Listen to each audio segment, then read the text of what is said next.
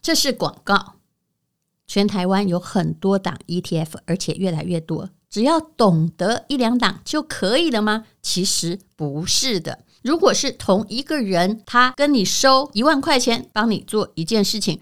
还有收五千块钱就可以做一件事情，做的效果差不多，你选付五千还是一万呢？这就是很多 ETF 的症结了。陈崇明老师会帮你精选出五档的存股好选择，用这五档的 ETF 滚出千万退休金。不是免费课程，是非常精心的录制。也许你不需要懂非常非常的多，但是你一定要懂如何自己帮自己理财，钱交在自己的手里，有一定的策略，一定可以钱滚钱。超早鸟价是二七八零，后面有五百块的折扣码。我们我们在 Press Play 等你来上课，请看资讯栏的连接。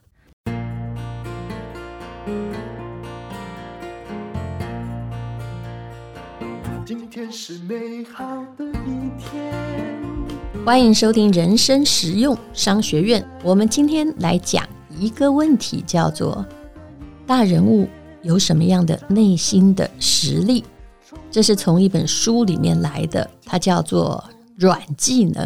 那么里面有一篇，我个人也很喜欢，叫做《如何成为大人物》。你想要成为大人物吗？当然，这要看大人物的定义到底是什么。当然，我们没有人会立志想成为小人或小人物吧？那作者呢是一个物理学家，叫做万维钢哦，他非常非常的会讲课。那他说，他呢啊，在研究过很多的历史故事之后，还有很多的企业成功经验，发现大人物的确是要有他的一种格局。这个格局是什么呢？万维钢以前是物理学家，他说他有天大的梦想哦。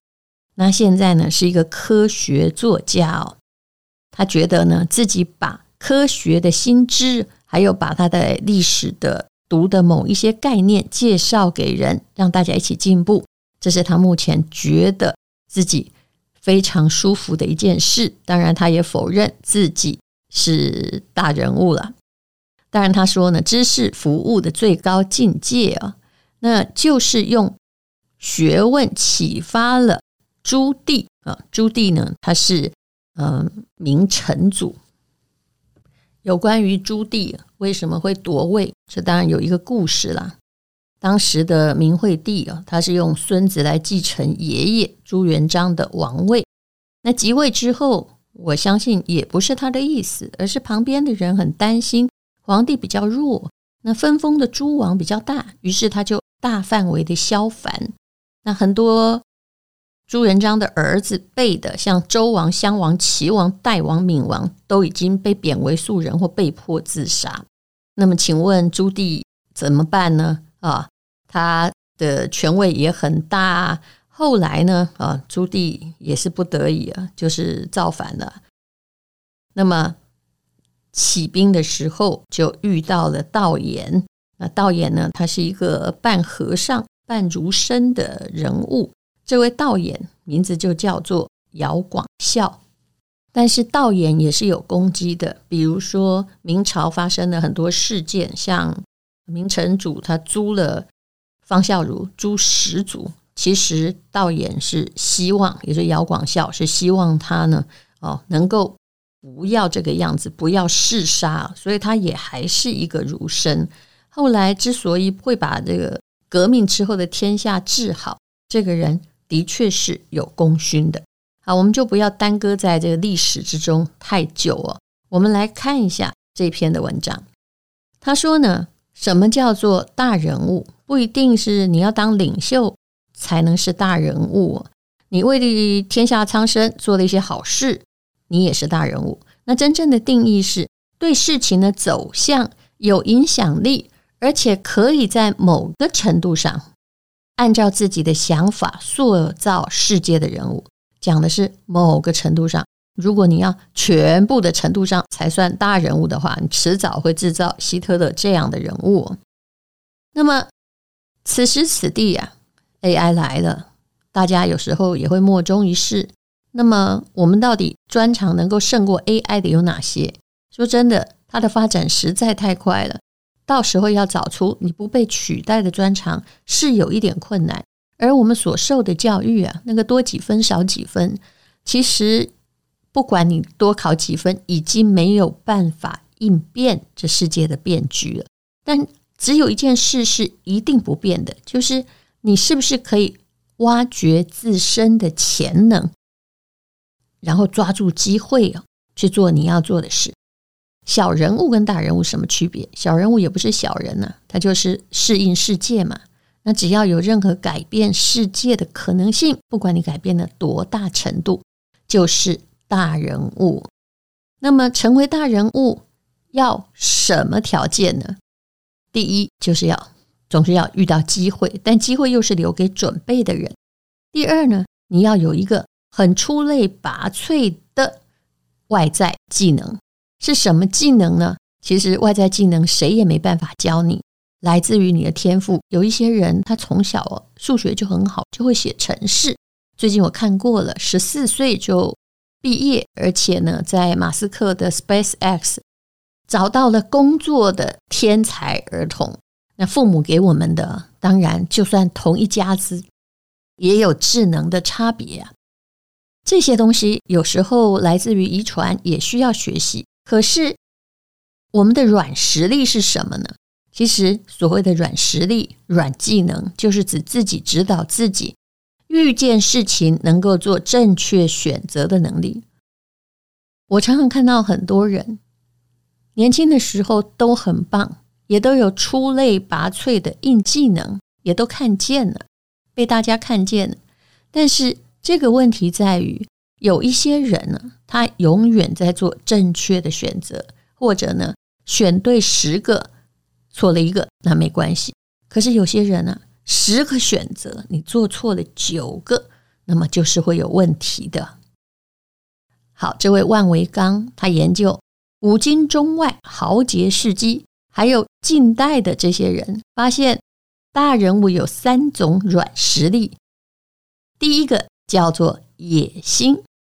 什么叫做野心呢？他说有一次马拉多纳访问中国。有人问他说：“中国的足球为啥不行呢？”马拉多纳说：“一般优秀球员跟我这个球王之间呢，他当然不会自称球王了。是我们这样讲。最重要的差别是，我比他们更想赢。这有点怪，难道别人不想赢吗？每个参加比赛的人，每个做事业的人，你要问他想不想赢，他都说他想赢。”可是想赢不只是野心。什么叫做野心？野心就是你为了赢，到底放弃了什么？不是说放弃休息的时间呢，或放弃友情，而是你一定要放弃的叫做平庸，还有那样就好。一般人做事不只是为了想要赢，有些人呢，他其实思考的面呢也太广大了。他打球想赢，可是还想不得罪教练，还想不得罪他的球友哦，不想显得太特别。那么你就是小心翼翼的在计算着赢的性价比啊，那非常怕你付过的成本超过赢的目的。那打球赛就这样，如果遇到这场球，对手感觉很强，赢面不大。那你就有理由说算了，反正打不赢嘛，哈，就算了。第二场对手不是很强，哎，你又有理由把这个足球踢得中规中矩，不用尝试新的打法，心里想用传统的打法，那就能赢了，不是吗？那第三场呢？啊，是生死战啊，打赢了才能晋级，你更不敢冒险了，只敢更保守，所以就是保守保守，再加上保守，你没有办法突破自我。所以，也就是说，你有强烈的压力，要跟别人一样，那就是小人物。平庸呢，就像是地心引力，是一种自动的、自然的把你往下拉的力量。我觉得这句话讲得真好。心理学家马斯洛，我常常用他的金字塔图形哦。他有一句话说：任何的时刻，我们都有两个选项，哪两个呢？第一个叫做前进一步，求成长。然后呢，第二个叫做后退一步求安全。当然你会说，我希望又成长又安全，谁都喜欢，对不对？但事实上，增长和安全往往是相互矛盾，而大多数人选择安全。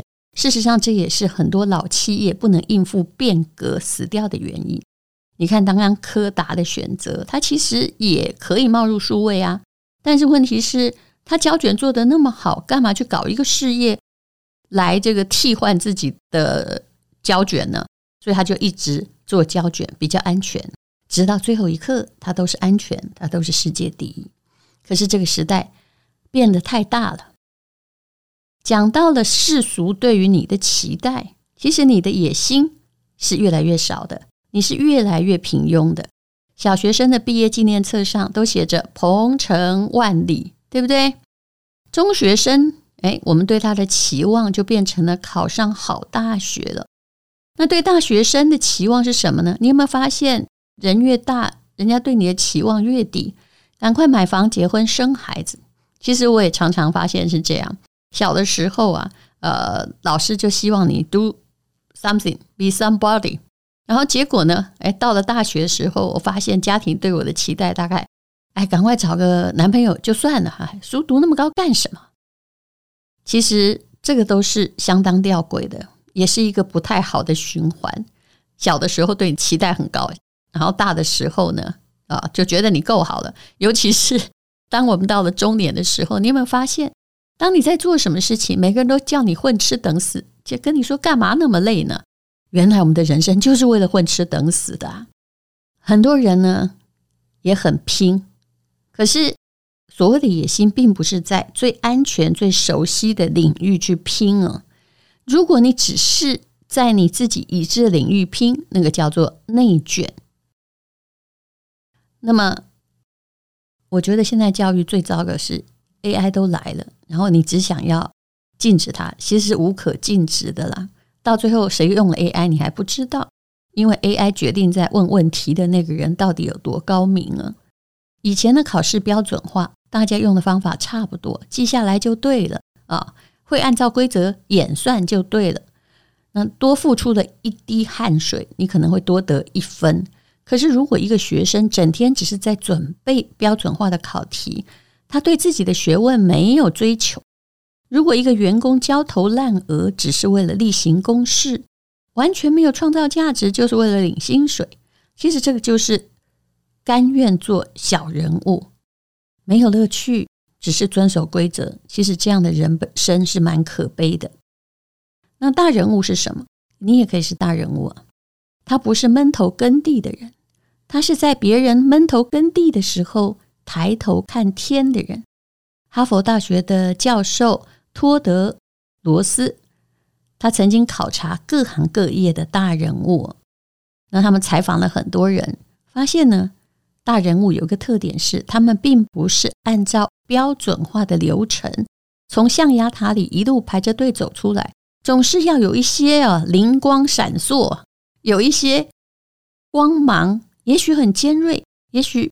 发出跟别人不一样的亮光。这些大人物从小未必被看好，在学校不一定是好学生，早期做的也不是什么太好的工作。嗯，反而啊，那个第一个公司就进什么好公司的人，通常也做不了什么太大的人物。他们最后取得的成功行业，常常跟大学专业无关，所以请你放心啊。他们呢，在成为大人物之前，都有上上下下矛盾而复杂的颠簸。他们会被视为是黑马。那么大人物呢，有两个特点。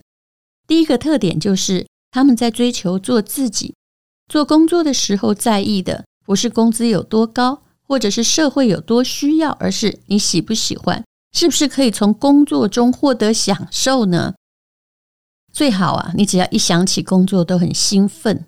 就像巴菲特说的，巴菲特自己曾经说自己。每天都跳着舞去上班呢。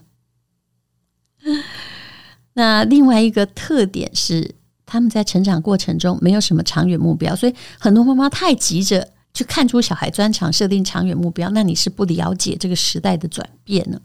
这些大人物们一边做着自己感兴趣的事，一边继续探索，看还有没有更感兴趣、更可能做出大事的领域来。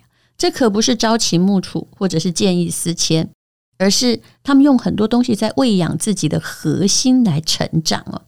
这才是真正的野心，也就是我奋斗不是为了符合别人的判断，而是为了发现我到底是谁呀？我能成为什么人呢？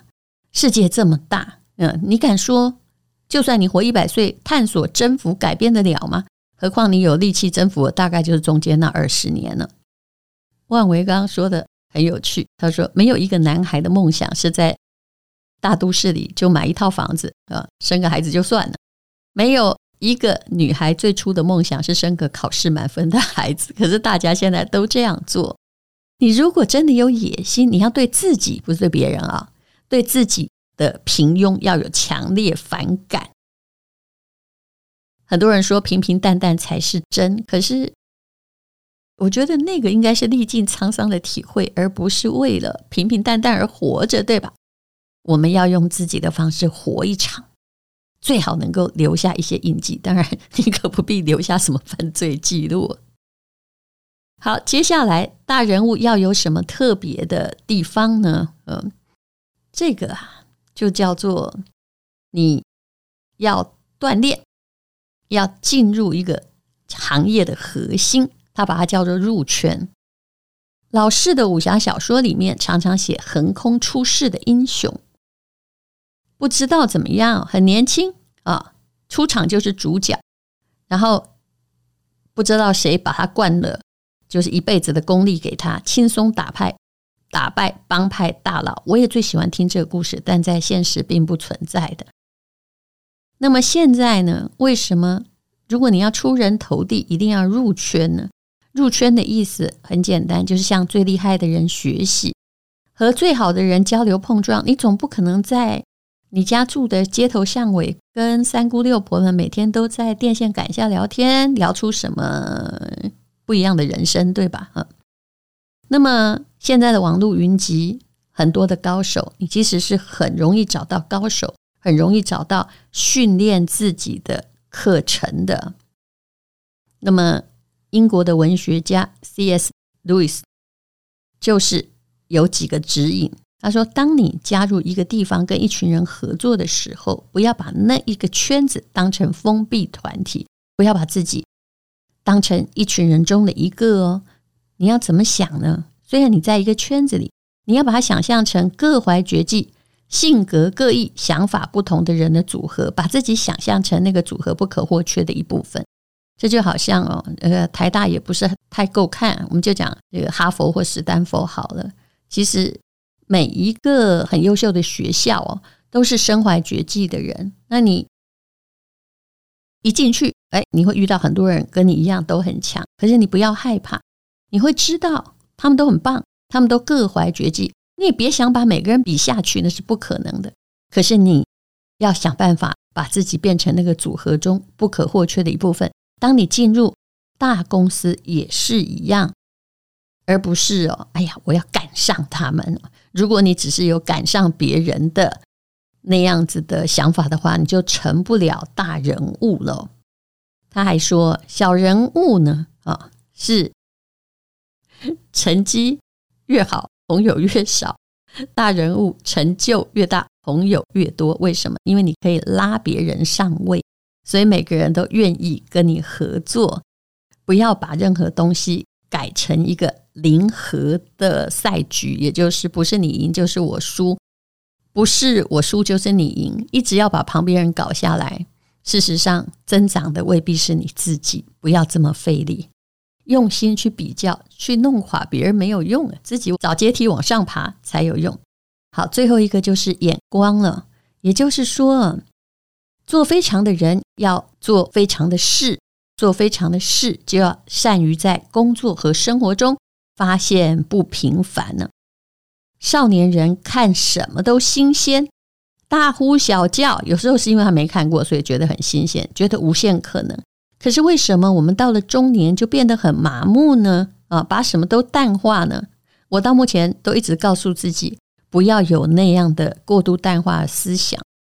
遇到困难，我当然可以淡化，因为以前也不是没遇过嘛哈。但是如果遇到新的事情，不可以说哦，这跟以前还不是一样啊。那这一点也是我一直要自己改进的。就好像乔布斯说：“Stay hungry, stay foolish。”就你要有少年的感觉，少年的饥渴，少年的蠢啊，保留惊奇的能力啊。就你如果对很多东西还有孩童般的惊奇，想要去学会，遇到个新观念，眼睛发亮，想要拍案叫绝，那么你就可能是大人物。他们是一群在寻常矿物中寻找宝石的人啊，而不是哦，人家已经挖了煤矿坑，你就进去跟着挖的人呢。如果你想要成为一个企业家，那么你绝对也要有一种饥渴贪婪感。你一个人呢，我常常看到很多这样，我遇过一些年轻人，他就赚了一两亿还不错，他就觉得哎呀，我够了啊，我现在要怎么休息？我说其实你还早了，因为。你这个财富对于过去的你是够的，但事实上还不足以做大事业。如果你很年轻的时候就可以创造这个财富，你现在就开始享用，不久你就会发现，嗯、呃，你的努力只把你的人生变成死水跟无聊。好，那么这个就是做大人物的要诀，你要主动的去创造你的不平凡，呃，创造你的不平凡。然后看见你自己的光彩，去找一些让你眼睛发亮的事情。不管你到底能够在这世界上完成什么，至少在内心里，在软实力里面，你就是大人物了。谢谢你收听人生实用商学院。勇敢的一天，没有什么能够将我